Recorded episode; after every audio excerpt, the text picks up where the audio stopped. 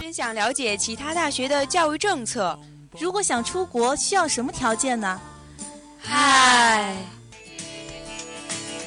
最新最前沿的教育信息，最酷最闪亮的高校动态，欢迎您准时收听《教育时空》，让您第一时间掌握教育风向标。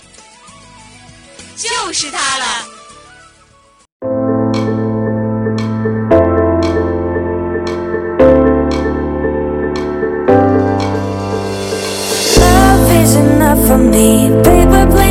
Make you see simplicity. We gotta rock this bar. You look like a superstar.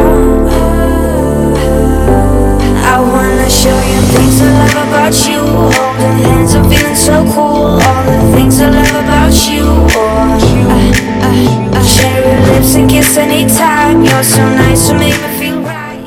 北京时间的十九点十三分，欢迎大家继续锁定收听 FM 九十五点二浙江师范大学校园之声，这里是正在为您直播的教育时空，我是图一，我是王莹。嗯，那么本期的教育时空比较特别哦，是本学期最后一期教育时空。对，我记得第一期也是我们做的。哎，没错啊，其实有一个很好的结尾啊，相互呼应了。那么今天啊，在我们的今天的教育时空，给大家带来了哪些非常有趣的内容呢？我们一起来了解一下啊。在今天的第一个板块教育新闻当中，会给大家带来文艺成果助灵魂，高雅艺术进校园的内容。嗯，还有我们的卡尔马克思杯浙江省大学生理论知识竞赛圆满落幕。嗯，还有我们的一些非常好看的一些啊高校厨神大赛里的文化之美等等一些内容。还有我们的第二板块教育视窗当中会给大家讲到清华增设写作必修课，大学生表达交流成难题。那我们第三个板块教育辣评为大家辣评到的是无消费不青春，毕业季末成消烧钱季。嗯，好，那么在一段音乐过后，我们继续回来。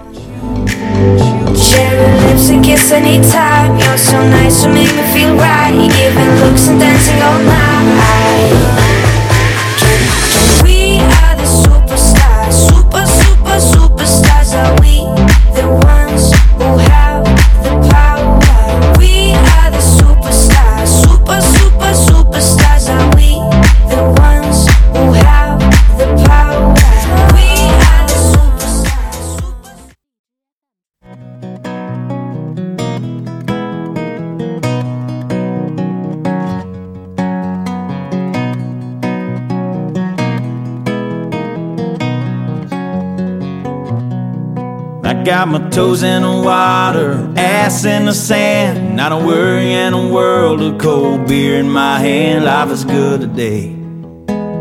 Life is good today. Well, a plane touched down just about three o'clock, and the city's still on my mind. Bikinis and palm trees danced in my head. I was still in the baggage line concrete cars or their own prison bars like this life I'm living in. But the plane brought me farther, I'm surrounded by water and I'm not going back again. I got my toes in the water, ass in the sand, not a worry in a world of cold beer in my hand. Life is good today. 好，那么随着音乐的切换，我们一起来到今天的第一个板块——教育新闻。文艺成果铸灵魂，高雅艺术进校园。五月二十四，五月二十四日晚，我校人文艺术教育成果展暨高雅艺术进校园活动在音乐厅举行，由我校龙狮队带来的龙舞龙狮节目《瑞狮城墙》拉开了本场活动的序幕。跳跃的姿健啊，还有跳跃的姿势、矫健的步伐、震撼的表演，赢得了观众的阵阵掌声。随后就是李娜老师指导的《佘山春》，灵动秀丽、秀丽的多姿，还有舞蹈完美呈现了佘家女摘茶、炒茶、筛茶、闻茶的劳动场景，展示了呃农歇时的嬉闹和丰收后的喜悦与满足，传递了畲族人生活中茶文化的独特魅力，令人耳目一新。嗯，还有我们人文学院的师生们带来的诗歌朗诵《八物诗魂》。也也是令人非常的难以忘怀，呃，选取了沈约、李清照，还有我们的吕祖谦等人与金华有关的八首作品，朗诵者分别以山水风光、历史文化和哲学文脉三个板块，展现了八物大地深厚的人文底蕴和江南文人博大的家国情怀。那么，我们的青年钢琴教师陈小雨演奏的《梅花三弄》三弄也是令人非常的难忘。这是一曲由古曲改编的钢琴曲目，演奏者以及灵活的技巧、多变的节奏，展现了梅花昂首挺拔的不屈姿态，以及呃傲雪斗霜的高尚品格，更是抒发了人们对于坚贞不屈的赞美和吟诵。嗯，那么还有气势磅礴的红旗颂拉开了下半场的序幕，在陶继全老师激情投入的指挥下，演奏者们富有气势地表达了对红旗的赞歌，仿佛再现了中华人民共和国成立时第一面五星红旗升旗时的壮丽场景。一曲歌落。一筝升起，由陈哲作曲、王铮老师指导的古筝独奏《苍歌影》，在张真云的演奏下，将晚会推向了另一个高潮。通过对春的感悟，寄托了对生命的敬在之情。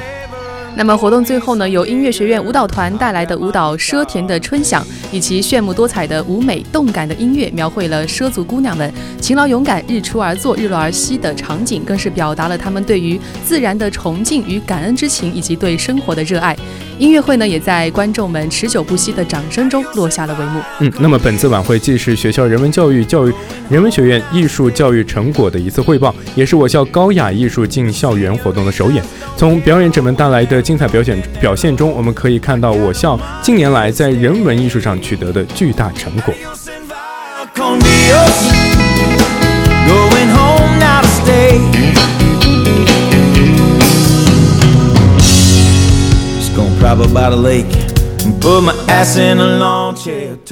好，接下来看一下我们的第二条教育新闻：卡尔马克思杯浙江省大学生理论知识竞赛圆满落幕。那么，在五月二十六号，卡尔马克思杯浙江省大学生理论知识竞赛的决赛是在浙江工商大学举行。此次理论知识竞赛的主题是“学习新思想，奋进新时代”，是为纪念马克思诞辰两百周年和共产党宣言发表一百七十周年，推进习近平新时代中国特色社会主义思想进教材、进课堂、进学生头脑。呃，那么这个比赛呢，也是由我们的省委宣传部、省委教育工委共同举办，并列入了大学生科技竞赛的赛事。决赛是由我们的浙江工商大学承办。嗯，那么在四月四日，省省委宣传部、省省委教育工委就联合发文，组织展开卡尔马克思杯的啊，在浙江师范大在浙江省大学生理论知识竞赛的活动。竞赛分为赛前练习、初赛和决赛等三个环节。据统计，全省共有八十九所高校，二十多万名大。大学生参与了赛前练习，有四十五点八万名大学生参加了初赛，参与率近百分之五十。各高校还通过校级比赛等方式，广泛组织学生参与理论知识学习活动当中，极大激发了大学生呃学理论、用理论的热情和积极性，在校园里掀起了学习马克思主义中国化最新理论成果的热潮，在高校师生中引起了强烈的反响。嗯，那么经过初赛的选拔，共有十所高校进入到了我们的决赛当中。五月二十六号下午，经过必答题。抢答题、时事评论三个环节的激烈角逐，最终是浙江工商大学荣获一等奖，中国计量大学等三所高校分获二等奖。宁波大学等六所高校分获三等奖，浙江工商大学等五所高校分获了组织奖。嗯，那么本次竞赛是浙江省高校大学生思想政治教育工作的一项重要举措。通过比赛和创新教学，不断提高大学生思政理论知识水平和思想政治理论素养，做到以赛促学、以赛促教。教育引导学生切实增强四个意识，坚定四个自信。那么通过比赛，我们也是见识到了大学生们学习思政理论的热情和素养。相信在不断学习。新思想的过程当中，我们都能够成长成为能够担当民族复兴大任的时代新人。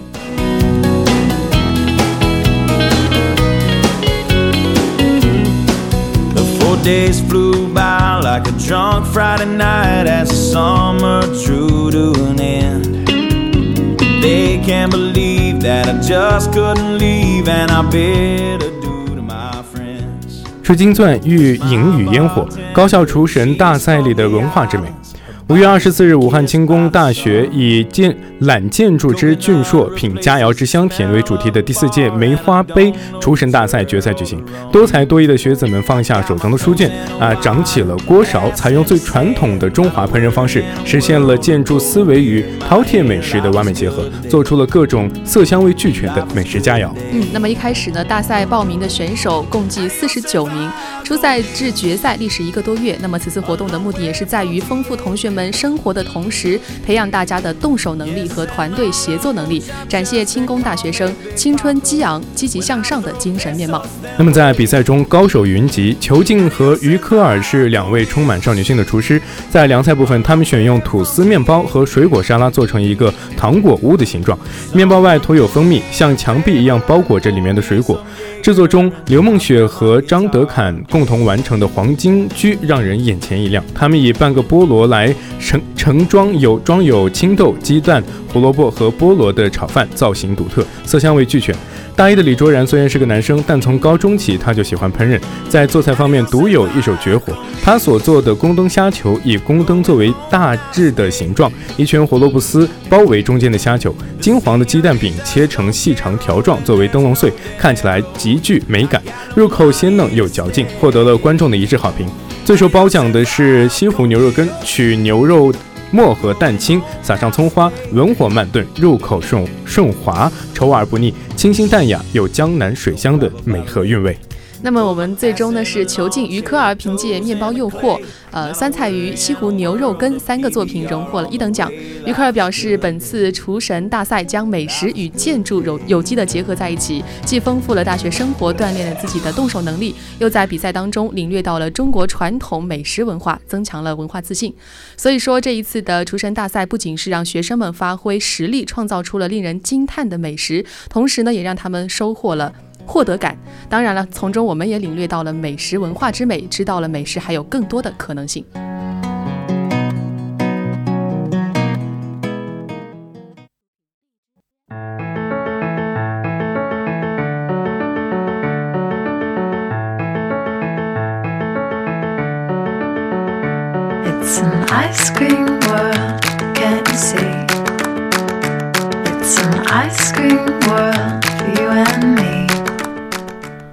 好，在第二板块的教育视窗，我们一起来聊一聊清华清华增设的写作必修课——大学生表达交流成难题这个问题啊。那么我们上一次我记得啊，在上一次节目当中，我跟王颖有一起聊到。在清华大学有一个新的开设一个课程，会游泳才能毕业这样的一个模式啊。清华大学在之后呢又发大招了。近日，清华大学校长邱勇表示道：“他说将在今年秋季入学的2018级新生中开设写作与沟通必修课，计划到2020年这门必修课将覆盖所有的本科生，并力争面向研究生提供课程和指导。写作与沟通课程定位为非文学写作，偏向于逻辑性写作或者是说理写作，以期通。过高挑战的一个小班训练，显著提升学生的写作表达能力，培养逻辑思维和这个思维的能力吧。嗯。那么其实他之前说的这个会游泳才能毕业，那么这一次又推出，呃，就是说要写作必修课。其实我感觉这一次比上一次要好一点，要好一点。对，其实我觉得这个写作必修课还是真的是必修课。嗯嗯。因为我们在大学的生涯当生涯当中，可能会遇到很多的关于写作方面的东西啊。就比如说我们最为重要的一个最后论文，就毕业答辩呀，一些毕业论文的一个成果。那我们还是需要一个非常高强度的一个逻辑能力啊，思维能力去写我们的一个。这样的一个毕业答辩，因为毕业答辩都是要原创的，而且是要你自己亲手去写的，所以说啊，我们的清华大学开的这个必修课还是非常的有必修的作用的啊。对，那么我们一起来了解一下，那么今天的这个课程会给大家带来啊，为何成为一个难题呢？啊，其实我我感觉就是现在的写作可能拼更多的就是说，呃，你积累的一些素材，就比如说像。就是我们就拿高考来比吧，就可能高考的语文作文当中呢，我们可能在前期的准备过程当中，我们的老师会让我们准备非常多的素材，比如说像近段时间的一些时事热点，或者说一些世界著名人物，包括古代现代的一些著名的事例。呃，将它作为一个写作的一个重点，而并不是说在写作当中就能够真正的就是说发挥自己的思想，或者说有自己的一个观点。嗯，对，这也是蛮重要的一个问题啊。那么还有，我觉得一点的就是比较嗯重视度不对，对不不够，对于写作这方面。对，因为呃，我觉得现在的一些语言呢。都比较的通俗化啊，比较有趣味化。就比如说我们的一些网络语言，因为现在的我们的时代都比较信息化、网络化。就比如说我们平常用微信去聊天，其实这是也是一个我们写作能力的提升。但是这里的写作能力可能就是呃比较内容比较就是有点有趣，然后就有诗内涵对，有有内涵。大家可能用一些比较最近比较常用的一些梗啊，去代表自己现在的一些想想法，然后自己的写真正的写作能力可能会比较退后。这就是这两点可能就是成为了啊大学生表达交流为何成为难题的一个观点。嗯，那么这些问题我们也可以看到啊，我们会影响到学术研究的质量。比如说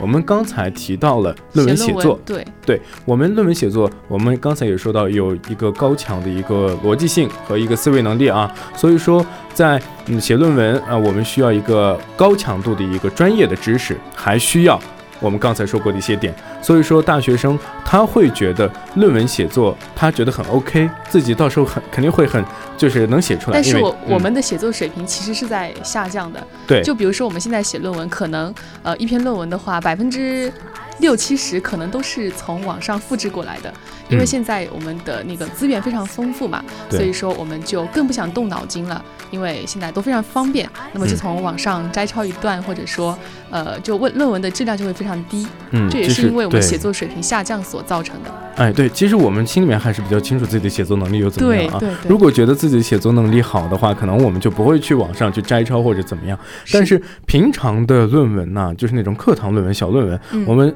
可以去摘抄，因为这是进行一个文献综述这样的一个文献也可以。嗯。但是在最后的毕业论文的时候，我们一定要做一个而且原创，它有查重率的对查重率对对非常重要。嗯。所以说，从现在开始培养，从大一开始啊，培养起这个写作能力和表达还是非常有能力，必要的。非常有必要的。See, it's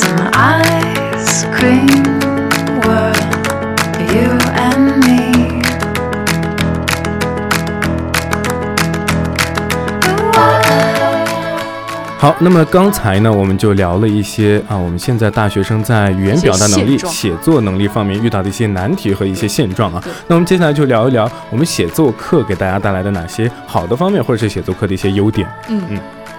那么大家可以通过我们的写作课呢，去提升学生写作和沟通能力。通过开设写作、写作与沟通的必修课，正是高效回归基础，主动的拾起被长期忽视的基础性技能，引导学生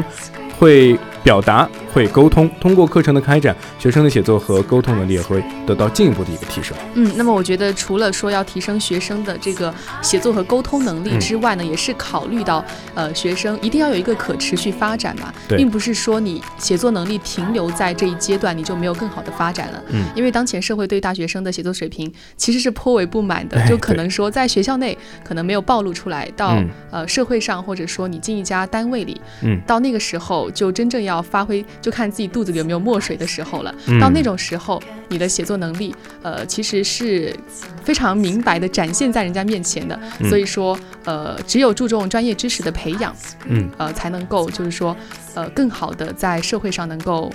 展现自己的才能吧。对，没错。其实我们学校开设这样的课程是非常有必要的，因为有些时候我们的老师们、我们的专业课教授们都会抱怨，哎，你们的写作能力怎么怎么样，怎么怎么样。但是现在的这样的一个发展的社会，可能就把我们的写作能力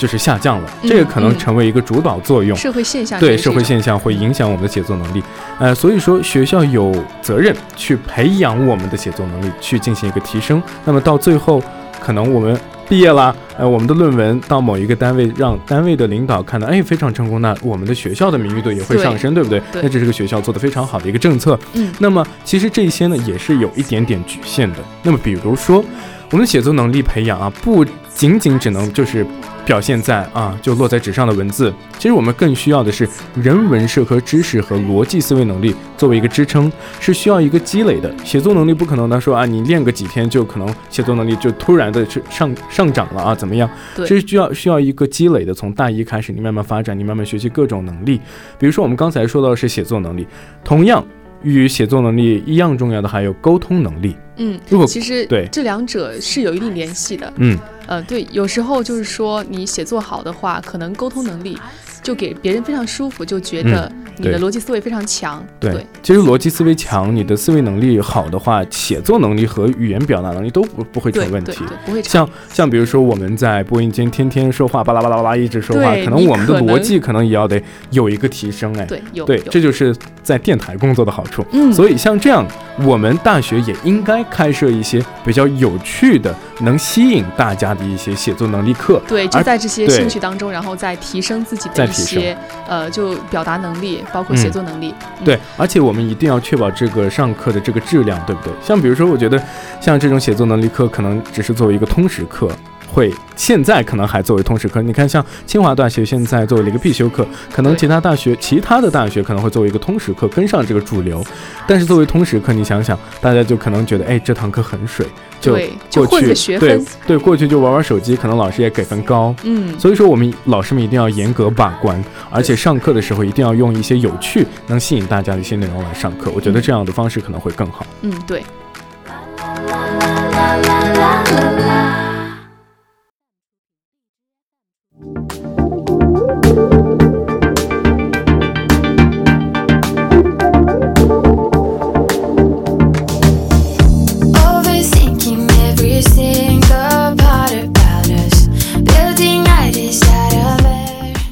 好，那么我们第三个板块呢，今天要为大家带来的是“无消费不青春，毕业季莫成烧钱季”。最近嗯毕业季又是快到了，没错那么我们聚餐、买礼物以及拍摄我们的毕业照，也是都成为了我们的日常啊。呃，这让不少毕业生都感叹，毕业季其实就是一个烧钱季。那么近日呢，对一千九百六十九名经过毕业季的受访者进行了一项调查，百分之四十二点八的受访者认为，庆祝为庆祝毕业，大约花费在三千元以上，也是一个不小的数目了。没错，那么百分之三十点九的受访者呢，觉得毕业季花花费给自己造成了一个非常重的负担。对于毕业多花钱的做法，百分之二十八点七的受访者表示赞成，认为这样更有仪式感。那么也有百分之五十二点四的人是反对的，认为学生没有经济实力，应该节俭一点。哎，那我想问一下王英，你是占这个百分之五十二点四的反对者呢，还是百分之二十八点七的赞成者呢？嗯，可能我是在百分之二十八点七当中。你是赞成的，哎，对，因为嗯，呃，因为我觉得就是说，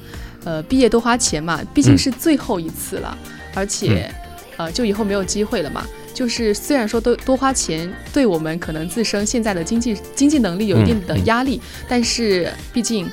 要有这样的仪式感，因为毕业毕竟还是人生当中只有一一次的是非常非常重要的一种、嗯，呃一个阶段。哎，那王莹还是比较看重这个仪式感，对，而且还看重是最后一次，可能以后就没有这样的一个体验的机会了啊。对，但是我可能就比较相反，我可能会觉得我们应该要理性消费。其实，其实我们的中国青年报曾对我们近两千名的一个经历过毕业季的人进行的一项调查，刚才王莹也有说过这些数据。嗯那么其实这些数据呢，就是说有百分之四十二点八的受访者为庆祝毕业大约花费了三千元以上，百分之三十点九的受访者觉得毕业季花费给自己造成了比较严重的一个负担。那这表明很多毕业生并没有做到量入为出。那缺乏对开销的一个规划，使他们进行了一个很多的盲目的消费。那么那些烧钱之举背后，其实折射出来的是毕业生不成熟的一个消费观。因为你毕竟到为什么说不成熟的消费观呢？因为你到了大四毕业，你即将要踏入社会嘞，所以说你的一个消费观就是一个要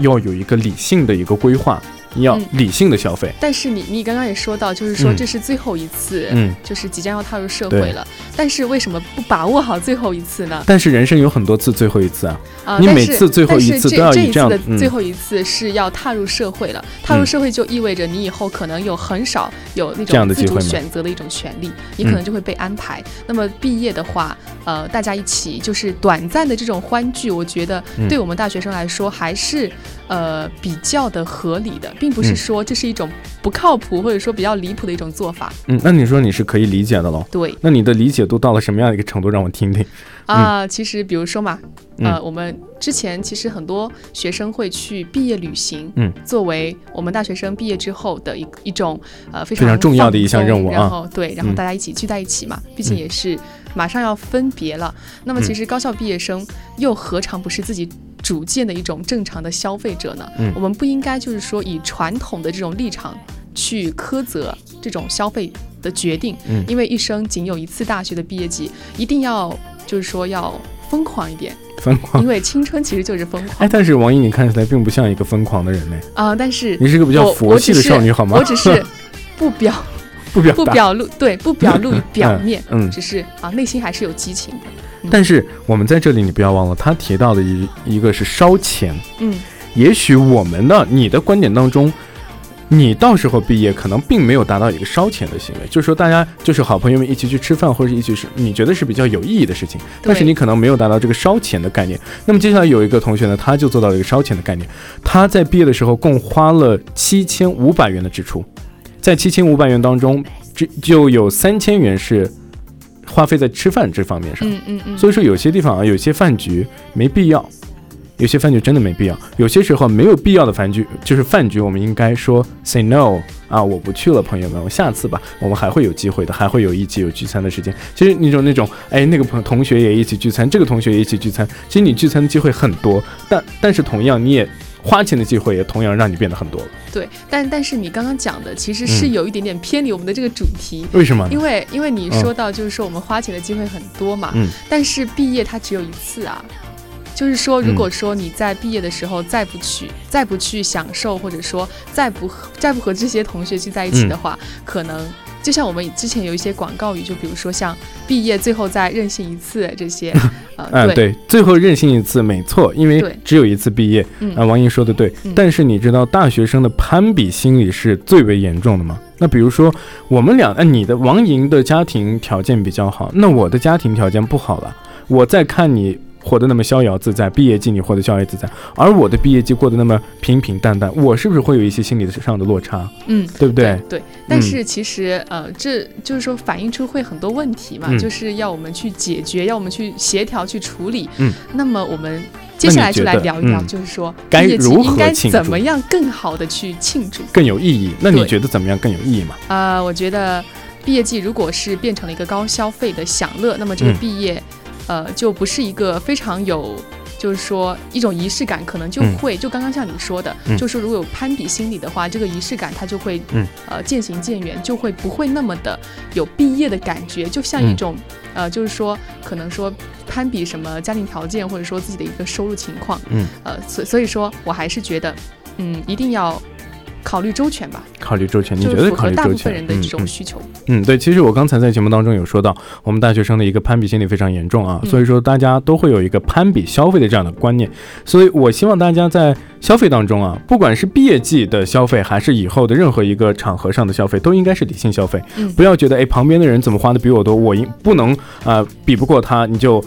烧的把钱烧得更多，这是不好的一个行为。你要得理性消费。如果你的理性消费从现在开始已经有一个很好的一个啊、呃观点，就是成为你的一个理性消费的一个观点的话，嗯那么你以后踏入社会或者是组建家庭以后，你的消费都是一个非常理性的过程。对那么我觉得学校啊也有一份责任存在的，因为大家可，因为我们每次都有上一些什么职业大学生职业生涯规划划这样的一个课程，嗯那么我们可以把这种消费观点呢、消费观念啊、放入到这些课程当中，我们应该指导、指引学生，毕业季的学生应该怎么样去消费自己的金，就是财财务，这样会更方便。嗯那么其实，在我们大学生的呃末尾，就是嗯既毕业的时候拍一。拍一套，比如说像定格住青春的相片啊，嗯，还有与即将分享的挚友把酒言欢，来一场追寻诗与远方的旅行。这对于毕业季来说，无可无可厚非，也是非常极具仪式感的。那么我们毕业季消费呢，本该是无罪的，可是当毕业生们陷入最后狂呃疯狂一把的嗯狂欢当中的时候呢，就会把攀比和跟跟风的这样一种消费趋于无节制。当毕业季成为烧钱季的时候，那么这个毕业季也就离原来的意味会越来越远。所以说，嗯我们还是、呃需要仪式感还是要在，但是嗯我们的消费呢、一定也要有要合理控制。对，所以说总结来讲，我们的消费一定要是合理消费，这才对我们不会造成一个很大的损失。